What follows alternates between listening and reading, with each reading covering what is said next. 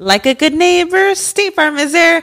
When you hear those words, you can feel good knowing that. State Farm is there to help you feel supported with the coverage you need for your car, your home, and even boats, motorcycles, RVs, and other things that matter to you. Now, let me tell you, girl, I don't got a boat, a motorcycle, or an RV, but State Farm covers my home and my car. With a State Farm agent, you know someone is there to help protect your future by helping you choose the coverage you need. With so many coverage options, it feels good knowing you can find what fits for you. And you know what? Getting insurance can be so intimidating because you don't know exactly what you need. So having an agent that could help you with each step makes it so much easier. Girl, I feel you on that. So when things get complicated and you need ways to get help, State Farm gives you options there too. Maybe you like to handle things in person or on the phone with your local agent, or you prefer to do it on statefarm.com or on the award winning app. State Farm lets you do things your way. I personally am the type of gal that likes to do things through an app. It just makes it more easier than going in person or hopping on a call. So I love that they have that option available. Girl, I like to use an app too. I'm not trying to pull up in person or, or call because I'm way too, I have too much social anxiety for that. I'm trying to do it on the app. So that's why I'm here with State Farm. And that is why, like a good neighbor, State Farm is there.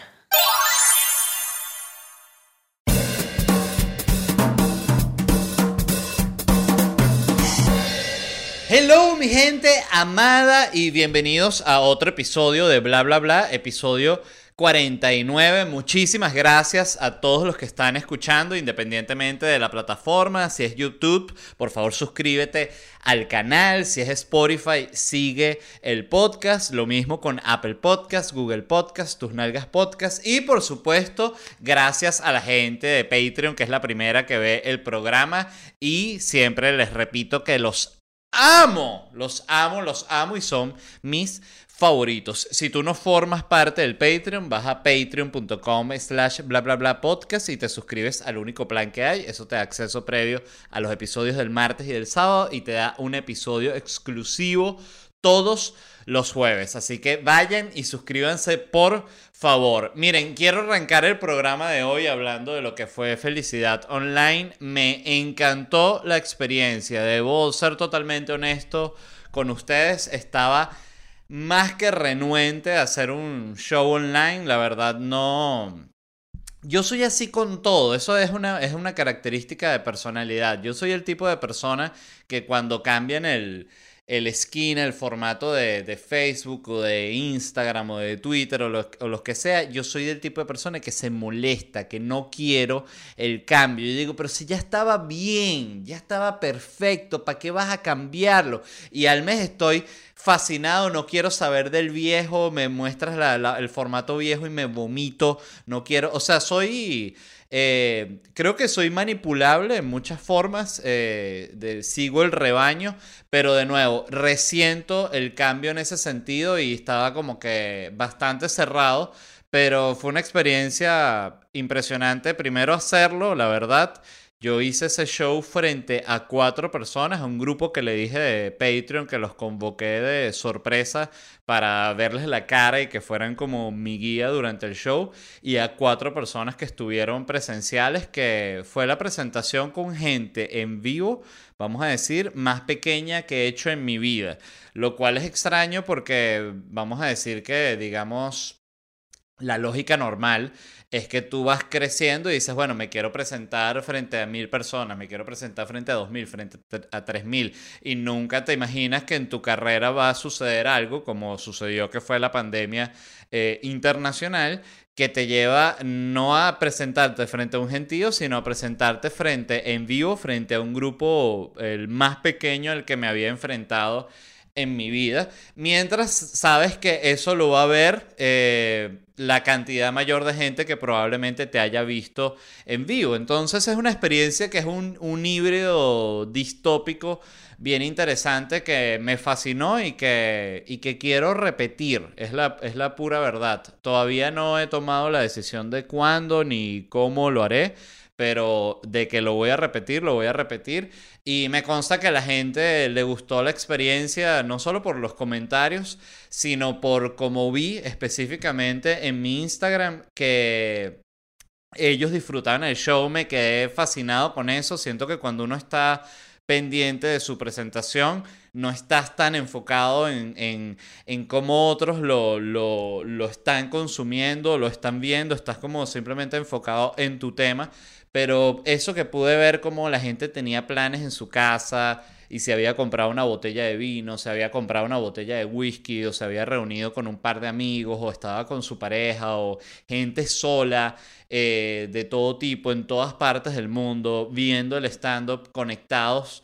Eh, me encantó. Fue algo que debo decir que me, me, me volvió loco, la verdad. Qué interesante como algo que al inicio eh, le tenías rechazo, después se convierte en una experiencia tan, tan, tan hermosa, de verdad. Y quería agradecer a toda la gente que compró tickets, a toda la gente que lo vio, a toda la gente que me dio su feedback, a toda la gente que compartió su, su captura, su story en Instagram. Eh, quedé fascinado y de verdad, eh, qué buena vaina, básicamente. Así que, una vez más, gracias. Estén pendientes porque ya estaré anunciando algo nuevo pronto.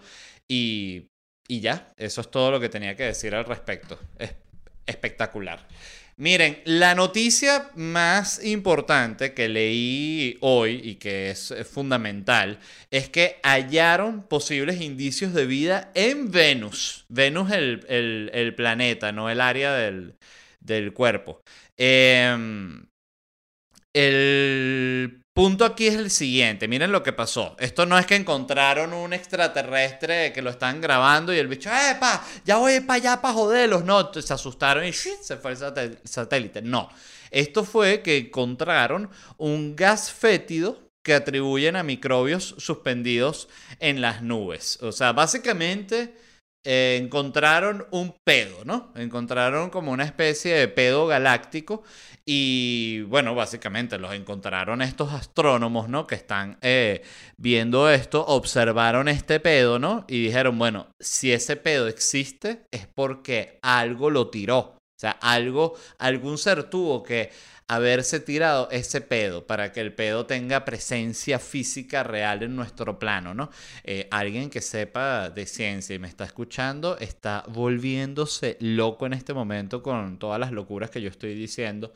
El gas que encontraron, ya hablando fuera de, fuera de pedo, eh, se llama fosfina y es como que un, un gas, la verdad, yo soy muy ignorante como ustedes pueden ver Em, entonces encontraron este gas y ese gas se dice que lo originan como microorganismos y tal, que también se puede originar que sí con rayos y no sé qué, pero que principalmente microorganismos. Entonces, bueno, se cree que encontraron vida en Venus, ¿no? Todavía esto no es definitivo, ¿no? Se cree que...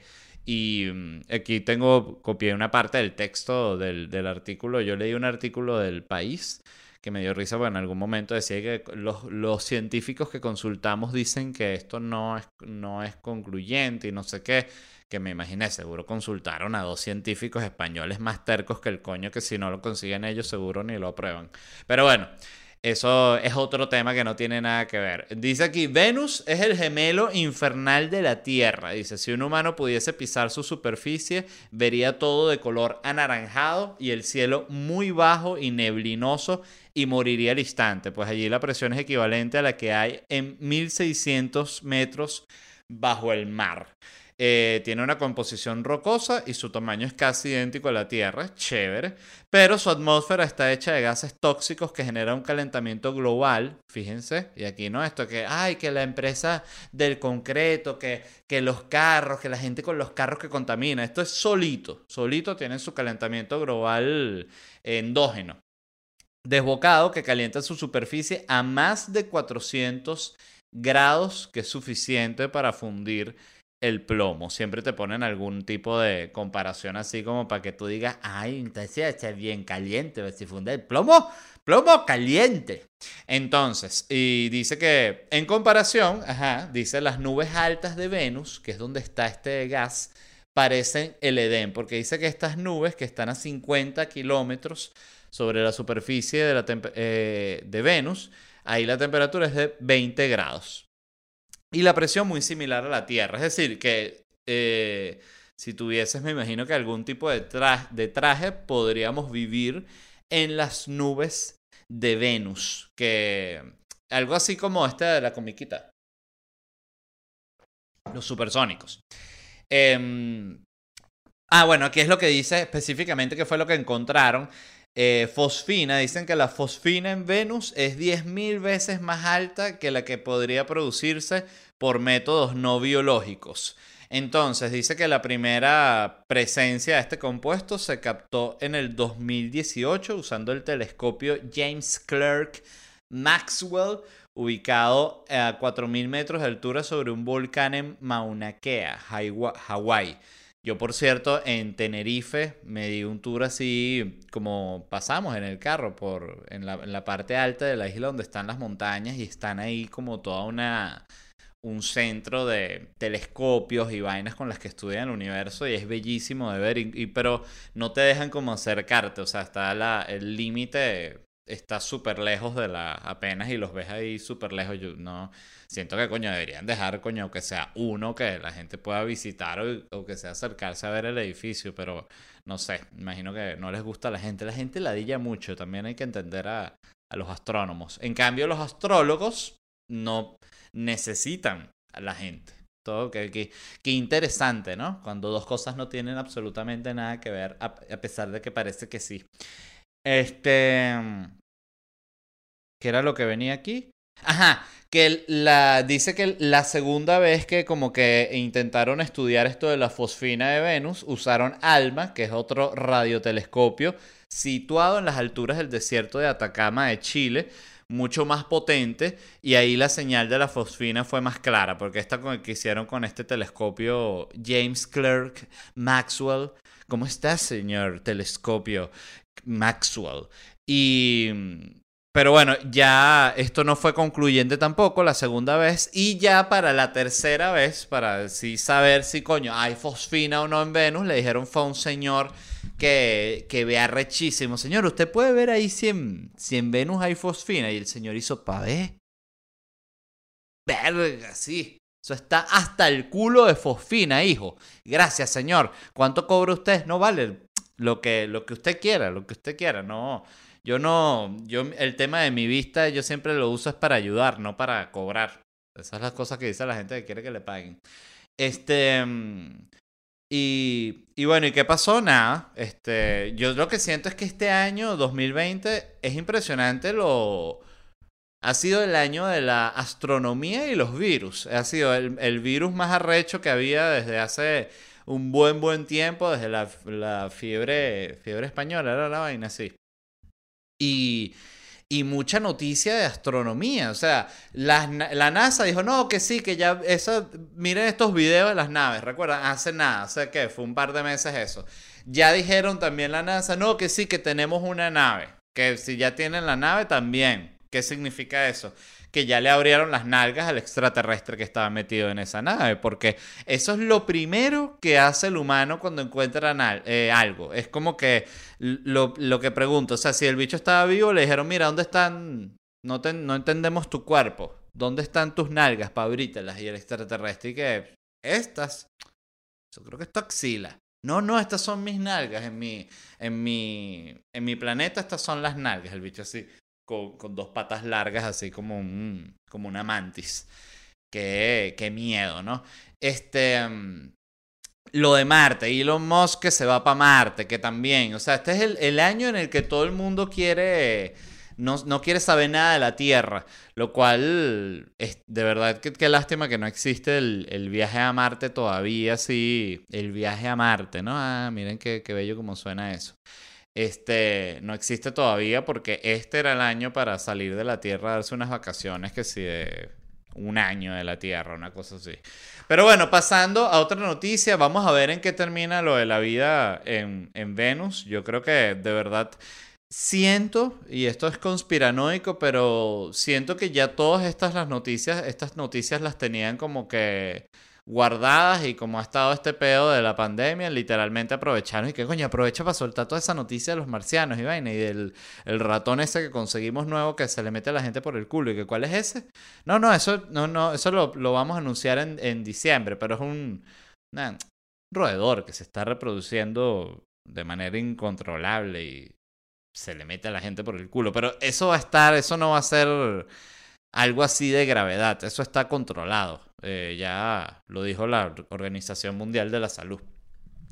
Y, ajá, la otra noticia que me encantó fue que, escuchen esto, los suecos construirán un barquero, un barco carguero impulsado por viento.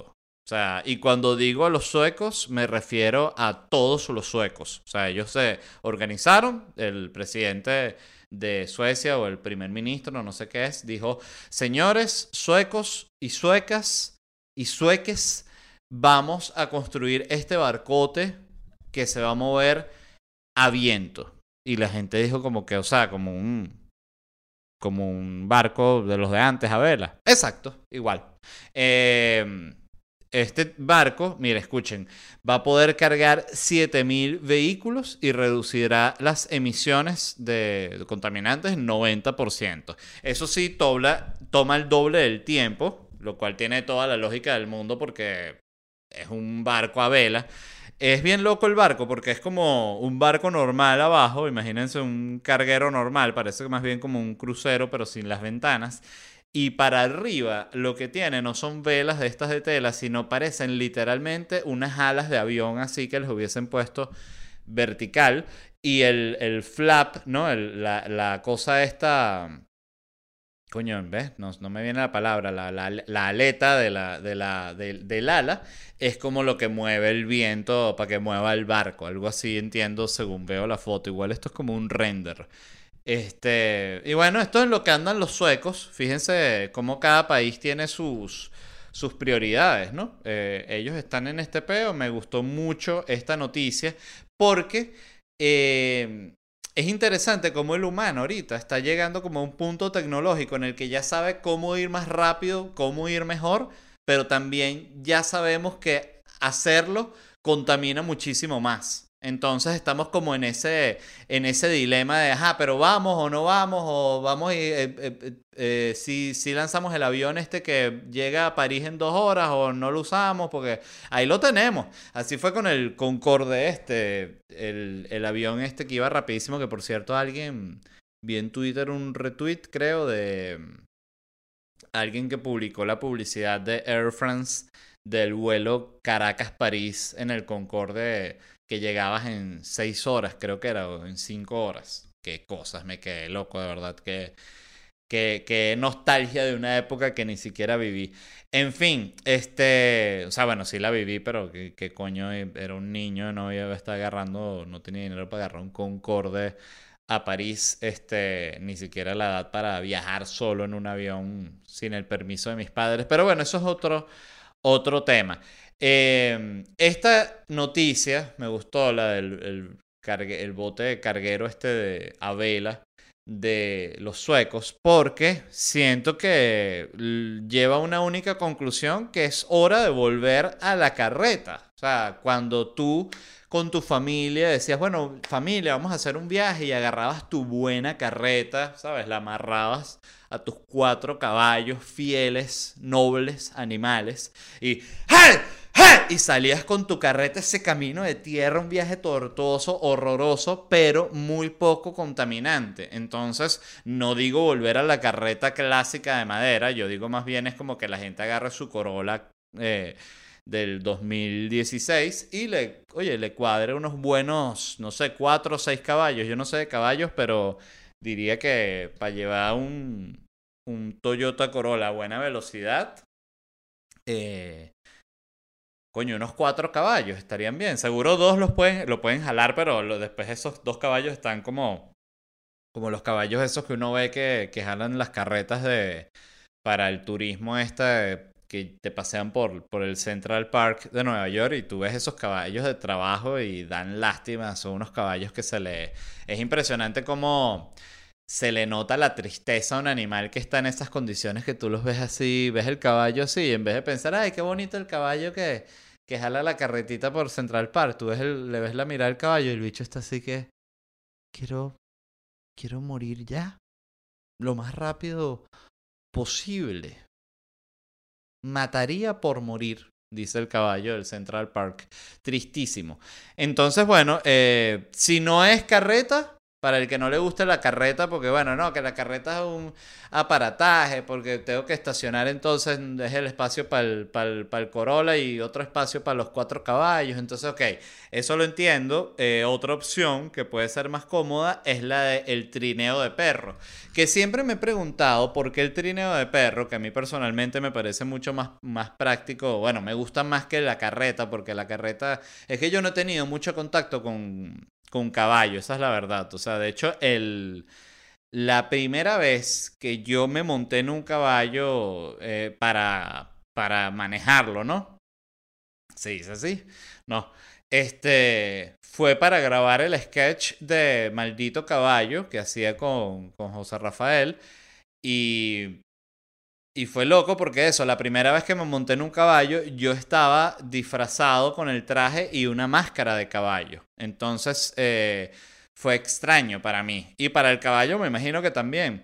Eh, y me dio miedo, recuerdo, porque te sientes sobre un animal. Yo lo que pasa es que siempre recuerdo que este tipo, el, el que hacía Superman, Christopher Reeves, creo que se llamaba, él se cayó de un caballo y quedó cuadrapléjico. Y desde esa noticia yo dije, ves, esa es la vaina de, andar montado en caballo, esa vaina es peligrosa.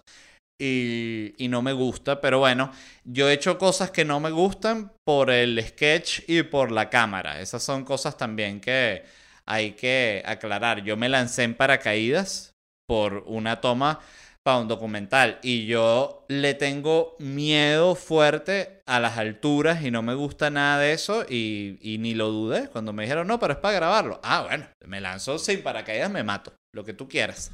Este...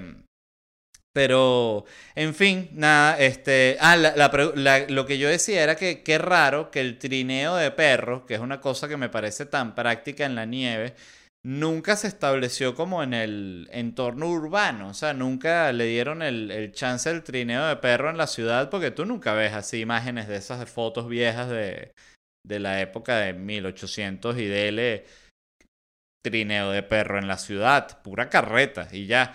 Lo cual me hace preguntarme que en serio, ¿por qué no sucedió nunca? Me, me, me parece bien, bien extraño. Siento que es porque quizás el perro es mucho más respetado en el entorno urbano. Pero con todo y eso me pregunto por qué nunca un mendigo eh, eh, o por qué los mendigos como comunidad no usan el trineo de perro. Porque el mendigo, que se lleva muy bien con el perro callejero, hacen, tienen esta especie de alianza natural, eh, si tú eres un mendigo, tú puedes tranquilamente reunirte unos seis perros callejeros y, diseñar tu trineo de perro callejero y eres el mendigo que se mueve a perro callejero. Así, Y los perros te mueven ahí por toda la zona debajo de los puentes donde viven, ¿no? Yo aquí cerca de mi casa hay una zona en el downtown que es puro mendigo, es impresionante. Yo a veces tengo que pasar por ahí y parece es extraño decirlo, pero parece literal como, como las películas cuando enfocan las zonas de mendigos que tú dices, pero ¿por qué tanto mendigo juntos? Es así, o sea, eh, y me explicaron incluso que hay mucho mendigo neoyorquino y cosas así que vienen, vienen en la época de invierno a Miami a pasar el, verano aquí, que me quedé loco, que los mandan como en unos autobuses así de mendigos, como que para que, para que no se mueran por el frío. Y dije, ven, ¿qué, qué sistema tan avanzado. No sé si esos autobuses los paga el gobierno o los pagan como unas fundaciones protectoras de mendigos.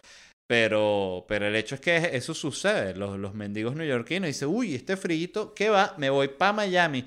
Y uno dice, qué arrecho que el mendigo viaja, ¿no? Siempre lo doy el ejemplo con los perros de que me ha pasado con perros de, y gatos de amigos que emigraron, que salieron de Venezuela y tú ves de repente un gato que vivía en Maracaibo o vivía en Caracas, de repente el gato está en Madrid o el gato está en Nueva York. Y uno dice, coño, ¿qué arrecho este gato que emigró? Y yo conozco gente que no ha podido emigrar. O sea, lo cual demuestra esa, esa diferencia que, o sea, la, la desigualdad social es tan grande que hay perros que tienen mucho, eh, que tienen un poder adquisitivo muy superior al de muchos humanos. pero es que es lo que era. En fin, este, pasando a otro tema. Escuchen esto, la venta de viniles superó a la venta de CDs por primera vez desde 1980. Esto se los cuento para ir en la misma línea de lo de la, vuelta del, barco a vela y la vuelta del, trineo de perro. O sea, todas estas cosas que pensamos que ya habían pasado volvieron. Entonces la pregunta que me deja loco, no me sorprende para nada que la venta de viniles aumente porque ya desde hace tiempo es considerado como una manera cool, vamos a decir, de consumir música. A mí particularmente me parece, yo no tengo un tocadisco porque, bueno, nunca he tenido el impulso de comprarlo, pero me gusta la gente que tiene su tocadisco y pone su vinil, porque creo que eh, es una estupidez, pero ya es como el libro, o sea, como estas cosas, es todo tan, tan digital que se pierde ese momento de, ah, coño, voy a escuchar este disco, ¿no? Y pones ese disco y te escuchas las canciones de ese disco y es, realmente como un momento bello y es bonito la, el, el vinil en sí muchas veces. Este, que por cierto, el día que grabé con, con Alex y con Jean-Marie para su podcast, Alex en su casa tiene LPs de, de todo tipo. Tiene un LPs del Conde del Guácharo, LPs de bandas venezolanas, LPs de todo tipo, pero unas bellezas de discos tiene, de verdad que es impresionante. Siempre me llama la atención de Alex el, la cantidad de, Sí, de, de, fanatismo que tiene comprando esas huevonadas le encanta y a mí me parece fascinante, pero yo no tengo ese tipo de, de fanatismo con nada, de comprar vainas de nada. De hecho, me considero bastante poco consumista. Me gusta gastar dinero viajando, eso es lo único que realmente así lo que me quedaría en la ruina. Eh, bueno, lo he hecho, me he quedado en la ruina por viajar. Este, bueno, volvió el vinil, ya definitivamente derrotando al CD, que es una golpiza, además una coñaza que creo que nunca la vimos venir. Todo el mundo vio, ha visto la, la pelea VHS Betamax, todo el mundo vio la pelea cassette CD, pero nadie se imagina este que vinil CD. Uno dice, wow, esa sí no, no me la esperaba.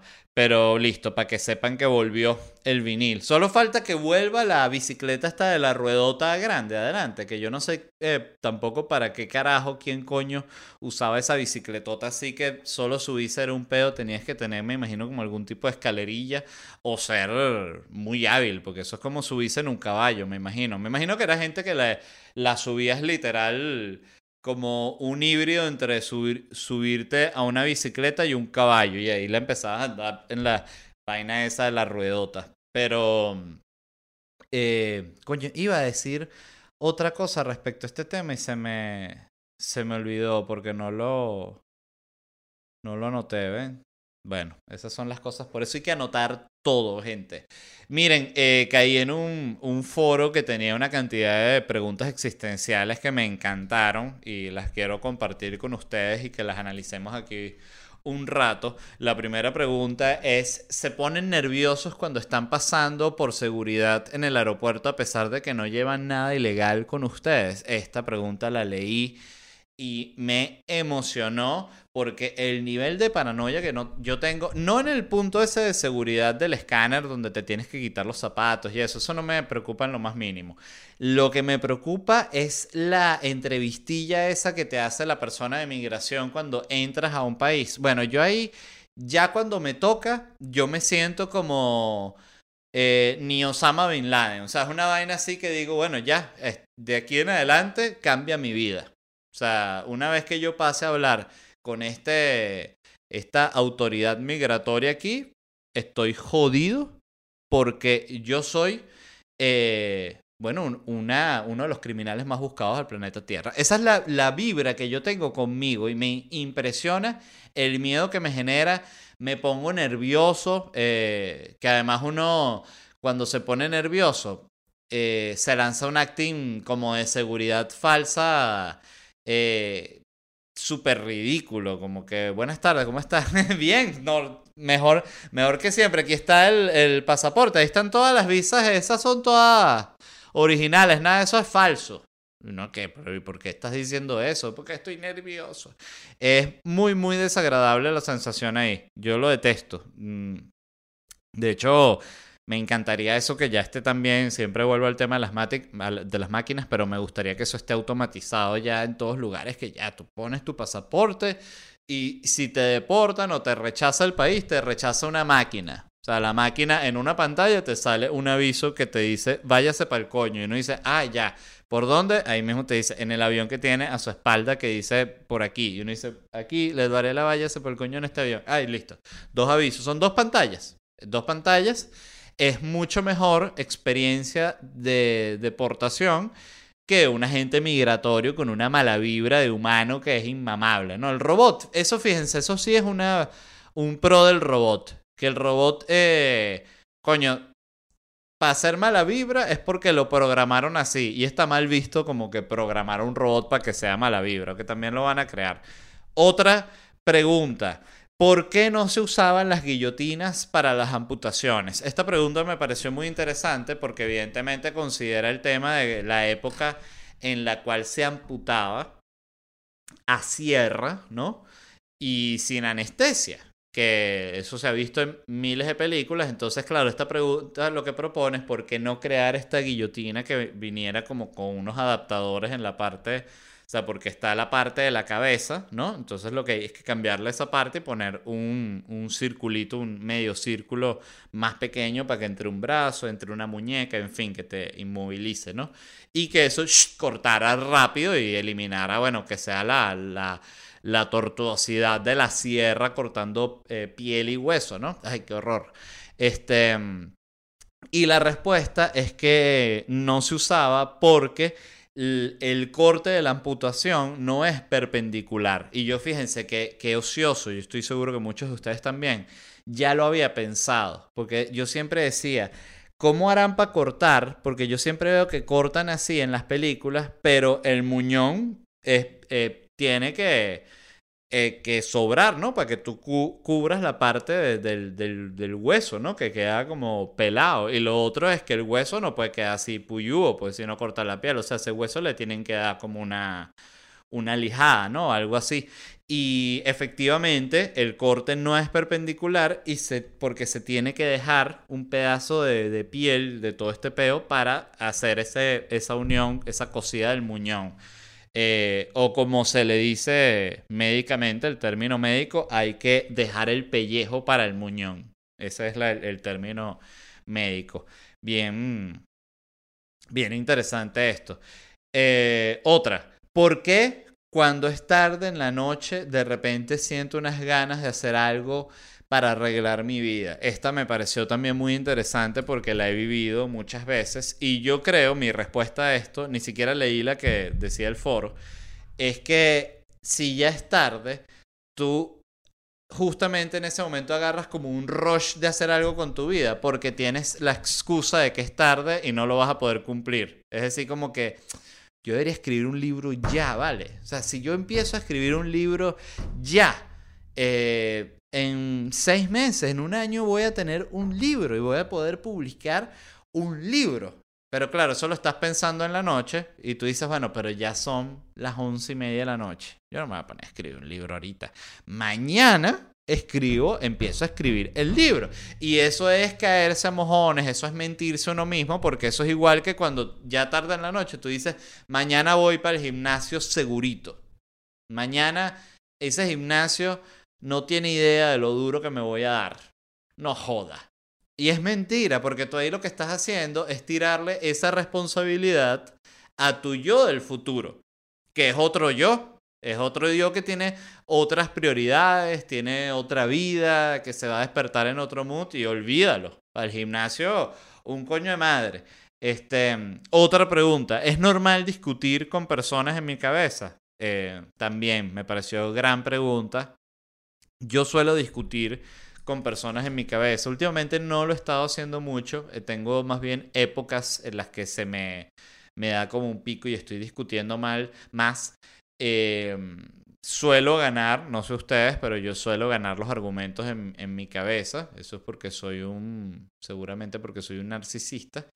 Pero me, me hace también preguntarme, hay gente que debe tener peleas en su cabeza y las debe perder, lo cual es tristísimo porque siento que el único beneficio de tener un argumento tú solo en tu cabeza, envenenado como un loco, es poder ganarlo, porque seguramente en la vida real no lo vas a poder ganar y la otra persona te va a dar siete vueltas que tú no esperabas, que no te va a generar tu cerebro, porque cuando tú estás argumentando con alguien imaginariamente en tu cabeza, tú realmente estás argumentando con ti mismo, eh, solo que tú mismo actuando como ese otro personaje. Entonces, si ese otro personaje te jode, a mí me parece que es raro. Es como que tu imaginación es débil. Eres débil, para que lo sepas si te pasa. No, no lo sé en verdad si eres débil, pero, pero no pierdan los argumentos en su cabeza, de verdad. Algo que yo hago, que de repente estolqueo a alguien que me cae mal para leer qué dijo en Twitter y arrecharme yo solo. Eso es de las cosas más enfermas que yo hago también. Estos días de verdad estuve muy, muy ocupado y qué suerte cuando uno está ocupado que no tiene tiempo de, de, dedicar para envenenarse en estupideces, siento yo. O no tienes tanto tiempo. Cuando estás con mucho tiempo libre, uno, se pone a pensar que, mmm, ¿quién me odia? Y ahí te vas, ¿no? Eh, otra. ¿Por qué el cuerpo humano, esta me encantó, puede soplar, soplar aire frío y caliente? Esto es cuando tú haces así, con la boca abierta que sale caliente y cuando haces que ahora así, sale el aire frío. O sea, porque si pongo la boquita, sale el aire frío. Ese es el, científico que habla como un niño porque es imbécil. Ay, ¿por qué sale el Todo el mundo, pero ya, ¿por qué hablas así? Eh, fíjense, esto es porque el, hay un efecto que se llama, aquí lo tengo, eh, el calor del aire viene de la temperatura del cuerpo humano. Cuando soplas aire caliente, lo único que hace es empujar el aire a los pulmones a la atmósfera. Bueno, esto es una. Pero, pero por favor, ¿quién escribió esto tan obvio? El aire frío, dice, ajá, se enfría porque se expande al soplar y eso hace que su temperatura baje. Dice, eh, como nota, nota adicional, el el enfriamiento por expansión es el mismo principio que se usa en la refrigeración y para licuar gases. Ah, bueno, no lo entiendo, pero qué chévere. Miren, otra más. Cuando te rascas los ojos muy fuertes, muy fuerte, pierdes visión por un breve momento. ¿Por qué sucede eso? Eso sucede porque tú cuando te comprimes las, cuando te, te rascas muy fuerte, te comprimes las arterias que están en, que le dan sangre a la retina y eso hace que la retina deje momentáneamente de funcionar.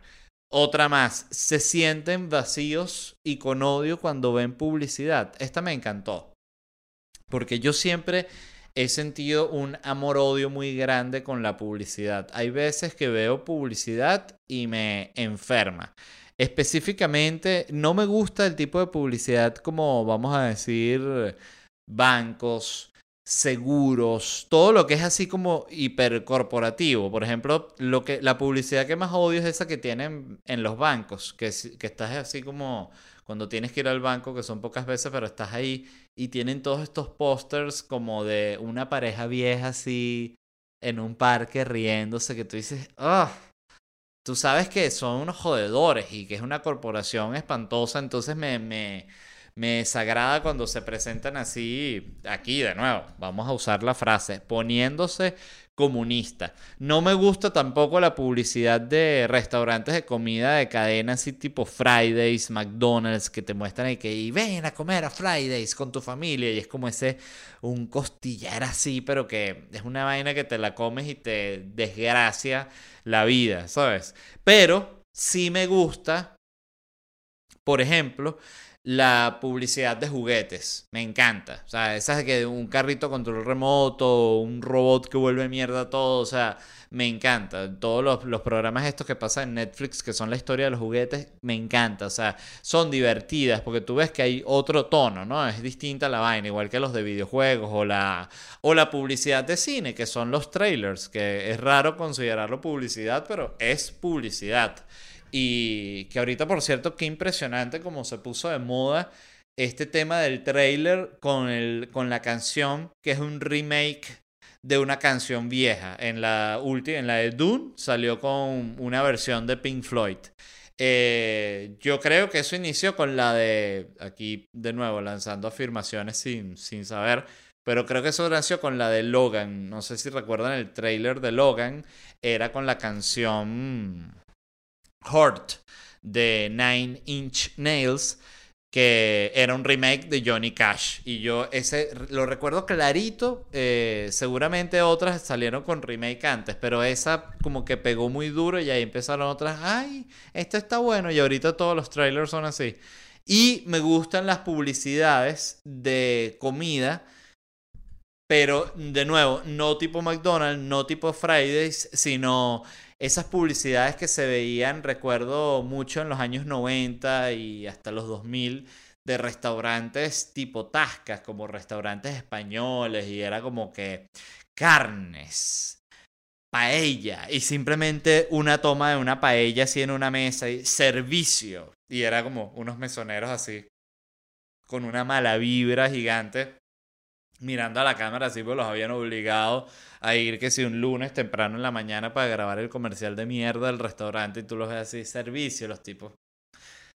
Eh, limpieza y una foto así como un video de un piso así recién coleteado. O sea, era, era una cosa brusca. Y, pero en ese tipo comercial hay como una comedia involuntaria que a mí me fascina. Entonces, bueno, este, aquí les dejo esas preguntas filosóficas para que se las gocen. Yo había muchas más, pero la verdad las otras me parecieron una super ladilla. Así que eso fue todo por el programa de hoy. De verdad, los amo. Muchísimas gracias a todos los que escucharon. Como siempre les digo, eh, una vez más, gracias a toda la gente que vio Felicidad Online. estén pendientes porque, bueno, alguna cosa nueva estaré anunciando pronto. Esta misma semana ya estoy trabajando en, bueno, en qué, en qué me monto, porque la verdad es que estos tiempos son de...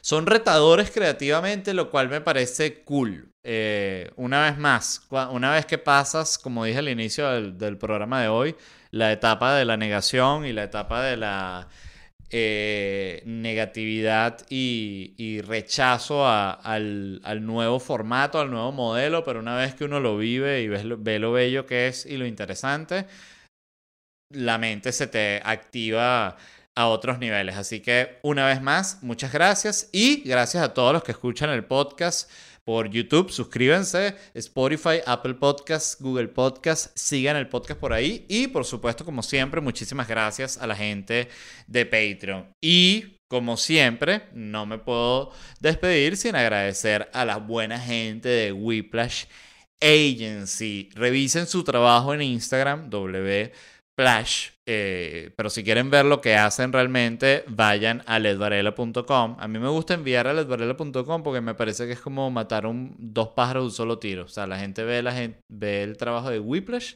pero también ven mi tienda online que me encanta, donde pueden comprar franelas con mi cara. Eh, hay cuatro modelos en cuatro colores, véanlos. Y hay mascarillas de bla, bla, bla que bueno, fundamentales ahorita para combatir contra el virus que quieres que les diga. Así que vean la página ledvarela.com porque toda esa tienda online y toda la página, o sea, todo el diseño digital lo hizo la gente de Whiplash Agency, pero ellos tienen el know-how de cómo llevar tu negocio, cómo llevar tu tienda física al plano digital, que es, bueno, fundamental en estos tiempos y también te asesoran con todo el tema del marketing porque hay gente que dice, ay, pero es que yo yo Instagram lo uso es para ver. Yo no, de montar yo, bueno, la gente de Whiplash Agency te dicen cómo promocionar, te asesoran con todo el tema de marketing, con tu emprendimiento. Así que revisen su trabajo en Instagram. Muchísimas gracias a la gente de Whiplash Agency. Me despido y los dejo con el resumen de preguntas y respuestas de mi Instagram. Bye y nos vemos en unos días. Hello. Hoy quiero que me cuenten su historia de amor. ¿Cómo fue que conocieron a esa persona de la cual están enamorados? ¿Cómo la conquistaron? ¿Cómo los conquistaron a ustedes? Tu historia de amor acá. Le escribí estando en prisión. Ella me fue a visitar sin conocerme y la preñé. La mejor pareja del mundo. Lo conocí en una cola de la gasolina. Yo estaba borracha y lo besé. El amor en Venezuela. ¡Eh, qué pasó! Y no hay gasolina, pero hay besito.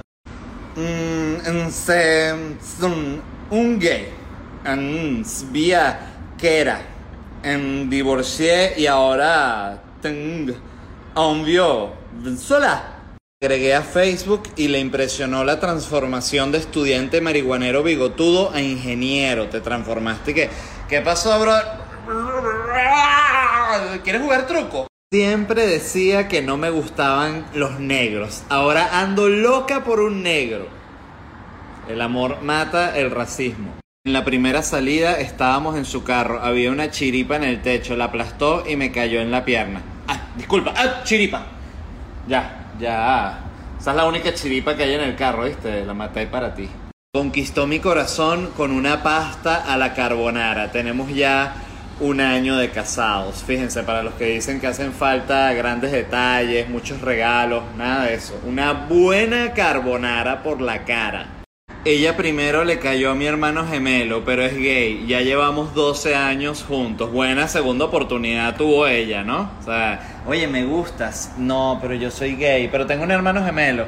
¿Crees que me traiga? Tenemos cinco años juntos y me ha montado cachos como cinco veces. Lo boto de la casa y no se va. Estás con el super maldito. Vete ya de mi casa, ¿vale? Vete ya, ¿vale? ¡Qué rechera! Conocí el amor de mi vida en Tinder, somos novios, hablamos por el traductor cuando nos vemos, lo que hace la gente, ¿no? Comunicándose así por el traductor y que... A ver. Sí, sí, podemos dividir la cuenta acercó a mi escritorio, me preguntó al oído, ¿a ti te gusta que te ahorquen? Ya dos años juntos. Lo bello de esta historia es como dos degenerados se pueden reconocer. El amor de mi vida es la empanada de pollo full salsa y una malta. Esto es cierto, nada desata pasiones como una empanada.